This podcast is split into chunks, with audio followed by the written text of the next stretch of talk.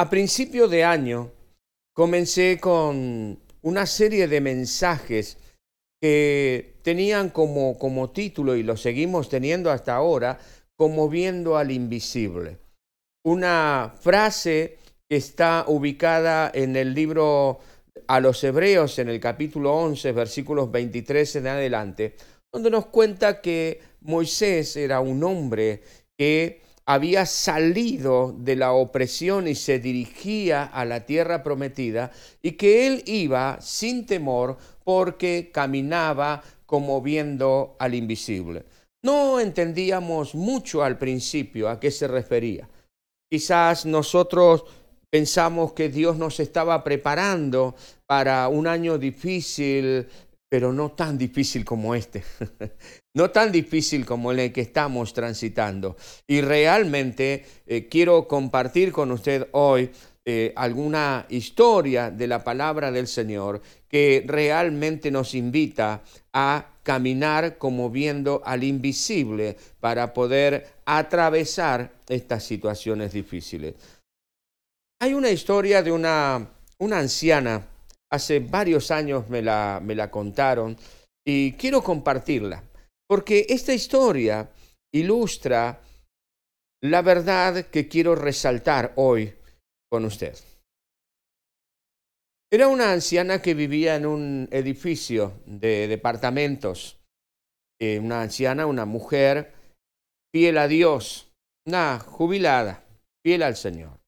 Esta tenía un vecino que bueno, no era anciano, pero sí ya peinaba sus canas.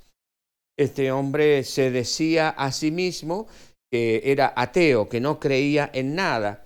Y como la mujer, la anciana, le hablaba de Dios permanentemente, él la molestaba cada vez que, que, la veía en el ascensor, en las escaleras, en los pasillos, la molestaba con que ella era, era este, cristiana fiel creyente al Señor, los domingos ella acudía al templo para bendecir a Dios y él se reía de ello. Bueno, le hacía un poquito la vida imposible. En una oportunidad este hombre va pasando, vivía al lado del departamento de esta mujer, y va pasando por la puerta y escucha que esta mujer estaba pidiéndole a Dios. Esta mujer estaba orando y estaba diciéndole, Señor, Señor, te pido que tú proveas para mi necesidad. Señor, tú ves que lo que me ha tocado este mes de, mi jubilación, Señor, no, ha alcanzado para cubrir mis necesidades. Señor, te pido que tú envíes para que yo pueda tener eh, el alimento hasta cobrar un nuevo sueldo. Señor, en el nombre de Jesús te pido que tú estés ayudándome. Este hombre al pasar prestó atención a la oración de esta mujer porque ella acostumbraba también a orar un poquito en voz alta para que los vecinos también este, supieran que ella oraba por ellos, porque ella intercedía por sus vecinos, pero ahí puso su necesidad delante del Señor. Este hombre ateo, según él, dice, esta es la mía. Le voy a mostrar a esta mujer, a esta viejita, que su Dios no tiene poder. Así es que fue al mercado lo más rápido que pudo y allí le compró un chango, una, un, un, carro lleno de mercadería, aceite, fideos, arroz, compró verduras, compró carne, compró lácteos, todo lo necesario como casi para un mes. Este hombre vino, se lo puso este, en la puerta, puso las bolsas en la puerta de la casa de esta mujer y tocó a la puerta y se escondió. La anciana sale a ver quién era, abre la puerta y no ve a nadie, mira hacia abajo y ve las bolsas con la mercadería lo que ella le estaba pidiendo a Dios, ella le estaba pidiendo justamente esa mercadería. Así es que prorrumpe allí en una alabanza a Dios en la puerta. Todos sabían que ella era cristiana. Así que dice, Señor, gloria a tu nombre. Gracias, Señor, porque tú provees para mi necesidad. Gracias, Señor, porque tú me has traído lo que te he pedido. El vecino cuando escuchó que ella estaba adorando al Señor por esto, sale de su escondite enseguida y le dice a la mujer, ¿cómo su Dios? No, ese no fue su Dios. ¿Usted se cree que su Dios va a venir y le va a traer esto? No, señora. Yo fui el que fui al mercado, le compré todo esto y se lo traje acá para demostrarle que su Dios no existe. Eso le dijo él a ella cuando ella estaba allí adorando a Dios. Entonces la mujer se da vuelta, lo mira y le dice, ¿no le dije yo que Dios si quiere aún utiliza al mismo diablo para proveer a sus hijos? Y se fue adentro con las bolsas de mercadería. Esta historia ilustra el pasaje bíblico que quiero compartir con ustedes esta mañana y las verdades que extraigo de este pasaje bíblico. Esta historia que quiero leerles se encuentra en Primera de Reyes, el libro de Primera de Reyes, en el Antiguo Testamento, capítulo 17, versículo 1 al 7. Dice así la palabra del Señor. Primera de Reyes, capítulo 17, versículos 1 al 7.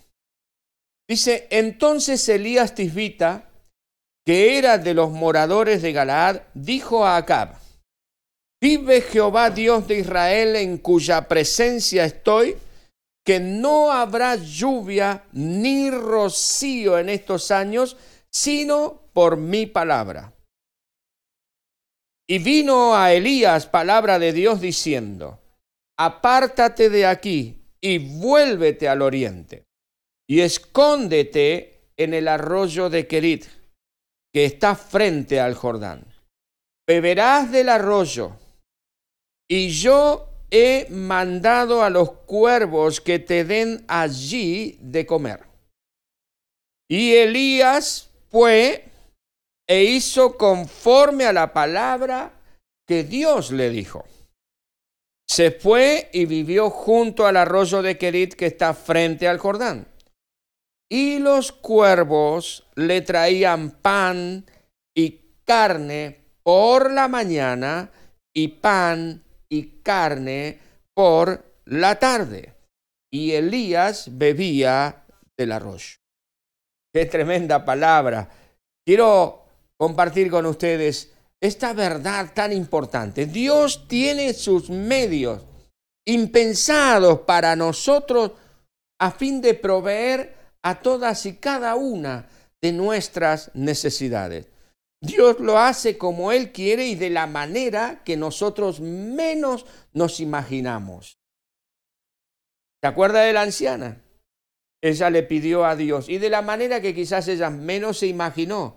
Dios proveyó para sus necesidades.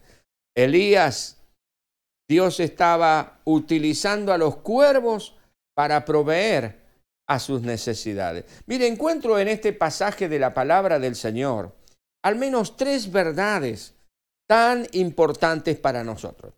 La primera verdad que encuentro aquí es que cuando el hombre le da la espalda a Dios, entonces llega la ruina. El pasaje que acabamos de leer dice aquí que entonces Elías Tisbita, que era de los moradores de Galaad, vino a Acab y le dijo, vive Jehová Dios de Israel en cuya presencia estoy, que no va a llover hasta que yo ore y le pida a Dios. Tres años y medio fue la sequía. Ahora, ¿quién era Acab? Cuando usted lee la palabra de Dios, la Biblia, se entera de que este Acab era el rey, era el presidente, era el mandamás, era el que gobernaba en aquel tiempo al pueblo de Israel. Un hombre nefasto, un títere de una reina con la que él eh, contrajo enlace. Un hombre que reinaba vil personaje que se ocupó de desviar al pueblo de Dios de un estilo de vida honorable, pacífico y bendecido. Un hombre vendido a la idolatría y a todo lo que se oponía a Dios. Tanto sus políticas como sus procederes personales incitaban al pueblo a desobedecer a Dios. influyó fuertemente para que el pueblo le diera la espalda a Dios. Acab será recordado como uno de los reyes más nefastos, más viles y más oscuros de la historia del pueblo de Israel. Él se dedicó a perseguir a cuantos pertenecían y permanecían fieles a Dios. A tal punto que Elías llegó a decir, Señor, yo soy el único que ha quedado aquí.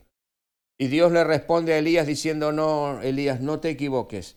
Hay otros más que han permanecido fieles a mí. Ahora, cuando el hombre le da la espalda a Dios, la oscuridad se viene sobre la nación y sobre el pueblo, lamentablemente. Este hombre Acab se casó con una malvada mujer llamada Jezabel. A partir de ese momento él comenzó a ser el títere de ella porque hacía lo que ella le ordenaba, lo que ella le decía, se dejaba influenciar terriblemente por ella. Ella se dedicó a engañar al pueblo seduciéndolo. No es que Acab por la fuerza tenía que hacer y llevar a cabo los designios de esta mujer, sino que ella tenía un arte muy interesante para seducir tanto al rey como al pueblo, para llevar adelante sus nefastos planes de destrucción sobre el pueblo, a apostatar y a perseguir, apostatar de Dios y a perseguir a todos los hombres y mujeres fieles al Señor. Interesante historia. Muy interesante. Usted puede leerla aquí en la palabra del Señor, en el Antiguo Testamento, en el libro de Reyes y también en el libro de Crónicas. Y en Apocalipsis también se hace, en los primeros capítulos, una mención muy interesante a esta mujer tan terrible y que trajo tanta destrucción sobre el pueblo. La moralidad, la honestidad, la honradez, la fidelidad del pueblo cayó hasta lo más profundo. Ahora, esta actitud, este darle la espalda a Dios, este volverse del Señor hacia los malos caminos, invariablemente produjo sus consecuencias, produjo sus frutos.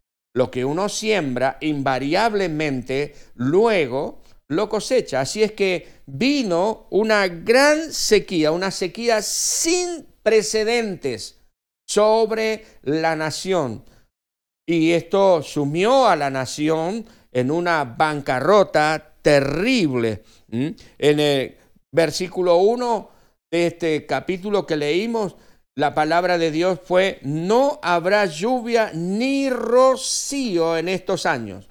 Una palabra muy fuerte que marcaba justamente la consecuencia del pecado. La segunda verdad que quiero compartir con usted es que cuando el hombre abre su corazón a Dios, hay una dirección sobrenatural de Dios hacia el hombre, dirigiéndole a atravesar estas situaciones difíciles. Cuando usted y yo leemos este pasaje de Primera de Reyes, Dios le habla al profeta, a Elías, y le dice, apártate de aquí, le da instrucciones precisas. Le dice, apártate de aquí y vuélvete al oriente y escóndete en el arroyo de Kerit que está frente al Jordán. Beberás del arroyo y yo, le dice Dios a Elías, he mandado a los cuervos que te den allí de comer. Instrucciones precisas. Elías era alguien que vivía en aquella tierra. Dios no le sacó para que él no sufriera o no atravesara esta circunstancia difícil, sino que Dios le guió para enfrentar y atravesar esta circunstancia difícil en victoria. En este estado de cosas en que la nación estaba, Dios cuida de aquellos que confían en Él. Dios cuida, Dios protege a aquellos que confían en Él. dándole instrucciones muy precisas. En el caso de Elías, le dijo, apártate de aquí, es decir, no te quedes en esta tierra donde me deshonran, donde me dan la espalda a mí, apártate de este sistema, has oído sordos a sus enseñanzas y a todo lo demás. Apártate de aquí, ve al arroyo de Keri, yo estaré contigo allí, yo te voy a instruir sobre lo que vas a hacer, quédate allí hasta que yo te diga lo que tengas que hacer. Vas a tener el alimento permanentemente porque yo he mandado a los cuervos que te den de comer. Dios guía a quienes confían en Él a un lugar seguro, donde promete sostenerlos sobrenaturalmente. He mandado a los cuervos. Y es tan interesante esta, esta imagen. Dios no le dice a Elías, mira Elías, este, las palomas te van a traer de comer tampoco le dice nada, ninguna otra cuestión, sino que él le habla de cuervos. El cuervo tiene una característica muy particular, no es bien visto. No es bien visto.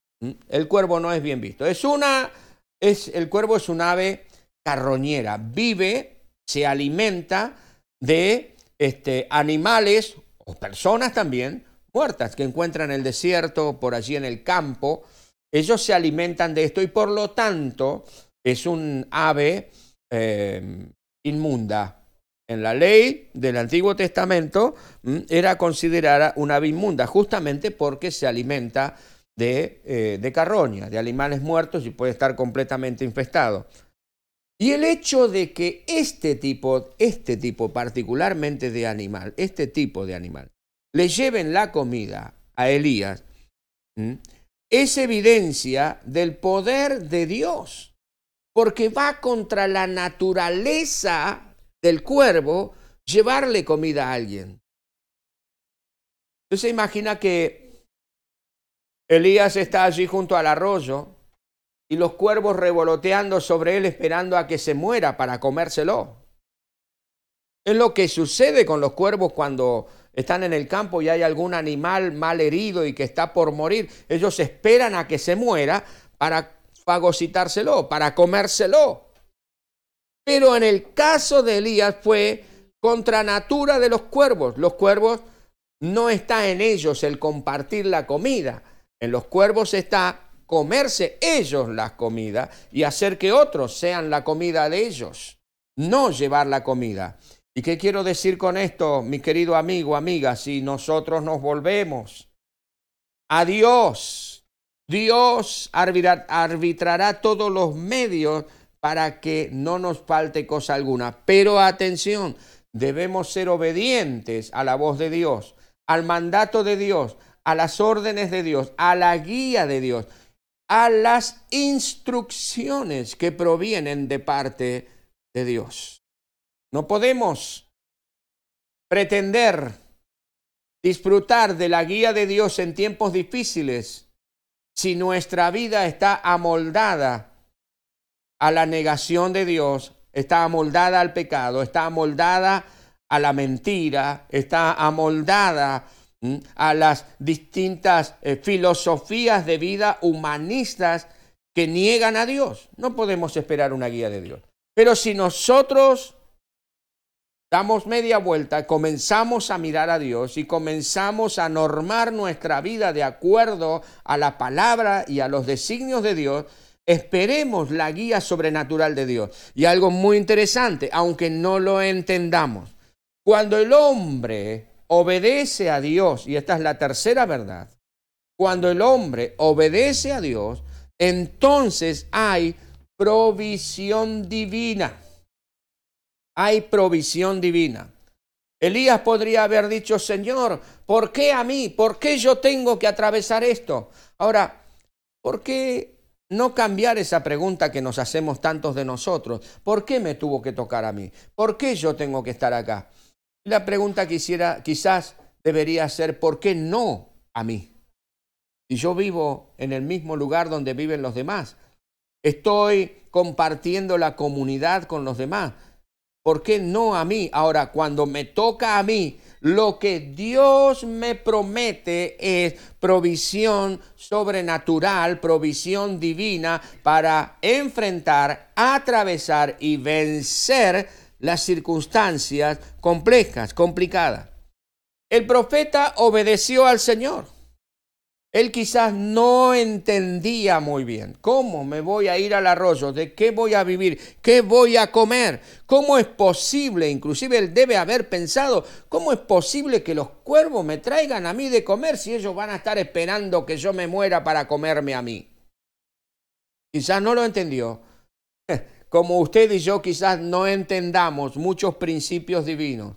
Pero gloria a Dios y gracias a Dios que podemos obedecerlos y de esa manera Dios muestra su mano de poder, Dios muestra su gracia, Dios muestra su amor para con nosotros, proveyendo para nuestras necesidades. En este capítulo que leemos, capítulo 17 y en el versículo 6, dice la Biblia, los cuervos le traían pan y carne por la mañana y pan y carne por la tarde. Dios cumple su palabra. No le trajeron cualquier comidita, ¿eh? No le trajeron fideíto, ¿eh? no le trajeron solamente harina, no le trajeron polenta, pan y carne asado. Lo mejor de lo mejor le traían los cuervos al profeta. A esta persona que decidió obedecer a Dios aunque no le entendía. Que decidió hacer las cosas como Dios le pidió, como Dios le dijo que las hiciera y no como él pensaba que debía hacerlas. Elías regló su vida, acomodó su vida, rigió su vida, hizo lo que Dios le pidió que tenía que hacer y no lo que él pensó que tenía que hacer. No hay nada, mis amigos y amigas, hermanos y hermanas, no hay nada, absolutamente nada que pueda impedir a Dios obrar en forma sobrenatural y a favor de aquellos que se atreven a confiar a Dios, en Dios. No hay nada, no hay nada que pueda impedirle a Dios bendecirnos en tiempos de crisis, ayudarnos en tiempos difíciles. No hay nada. Dios se vale de todos los medios para bendecirnos. Y quiero decirte hoy, espera, espera en Dios, espera la bendición de Dios, porque del lugar menos pensado, de donde tú menos crees que va a llegar, de allí llega la bendición. Pero no creas que es el hombre, es Dios quien te va a estar proveyendo. Así como Elías. Elías no creyó que eran los pájaros que le traían. ¿Cómo va a pensar que eran los pájaros? Iba contra su propia naturaleza. Elías entendió que Dios era el que por medio de los pájaros estaba alimentándole y proveyendo a su necesidad. Tres verdades que aprendemos de este pasaje. La primera, mi amigo y amiga, la primera verdad es que si el hombre le da la espalda a Dios, el hombre niega a Dios, el hombre se, se conduce perdón, bajo leyes humanas netamente, bajo un humanismo inevitablemente dándole la espalda a Dios, la crisis, la catástrofe, la ruina va a llegar. Es una consecuencia lógica. La segunda verdad que podemos encontrar en este pasaje es que Dios ama, Dios ama a quienes son fieles a Él y les provee de dirección divina y precisa para atravesar esos tiempos de conflicto. Dios nos ama, Dios te ama a ti. Si tú le miras al Señor y estás atravesando este tiempo de conflicto, ¿sabe lo que dice el apóstol Pablo en Filipenses capítulo 4, versículo 13? Él dice, todo lo puedo en Cristo que me fortalece. Todo lo puedo en Cristo que me fortalece. Y es lo que sucedió con Elías. Estás atravesando por la dificultad, pues bien, no decaigas Estás haciendo las cosas como Dios te dice que la tienes que hacer. No decaigas, mantente en el camino porque vas a atravesarlo disfrutando de la provisión sobrenatural de Dios, pero también vas a llegar en victoria en el nombre de Jesús. En tercer lugar, la tercera verdad es que Dios provee sobrenaturalmente para atravesar las crisis.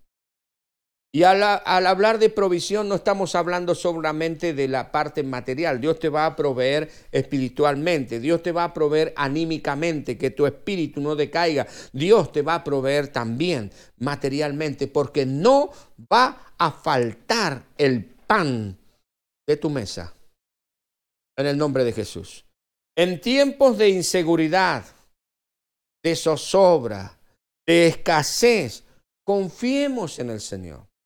Depositemos nuestra confianza en el Señor porque Él nos va a guiar. Él te va a ir guiando, vas a estar sintiendo esa guía maravillosa de Dios en tu espíritu sobre qué es lo que debes hacer. ¿Cómo? ¿Cómo hacer?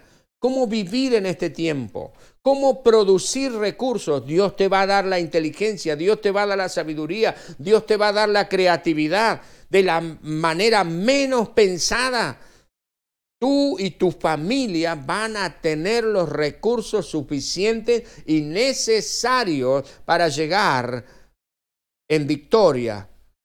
Mire, Dios le va a dar salud física de la manera que usted menos se imagina. Le va a fortalecer intelectual y espiritualmente de la forma que usted menos se imagina.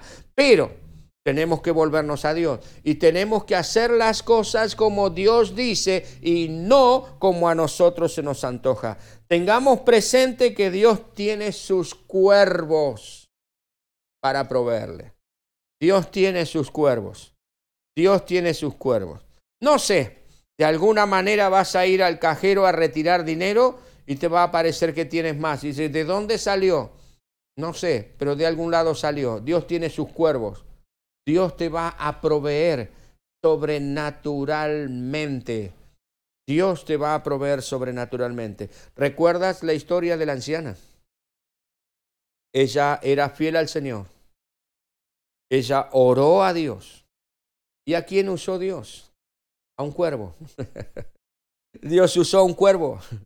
Dios usó a alguien que contra natura fue y le compró y proveyó para sus necesidades. Y ese alguien dice, no, fui yo, Dios no fue. Ella dijo, no, no, mi querido, no, no, porque Dios si quiere aún hasta el diablo lo va a usar para que yo, para que yo tenga sustento, abrigo y pase en victoria por este tiempo. Confiemos en el Señor, confía en el Señor.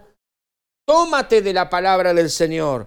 Isaías 41 dice, no temas yo te ayudo.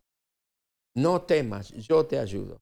En tiempo de crisis, Dios tiene sus cuervos para proveer a tus necesidades.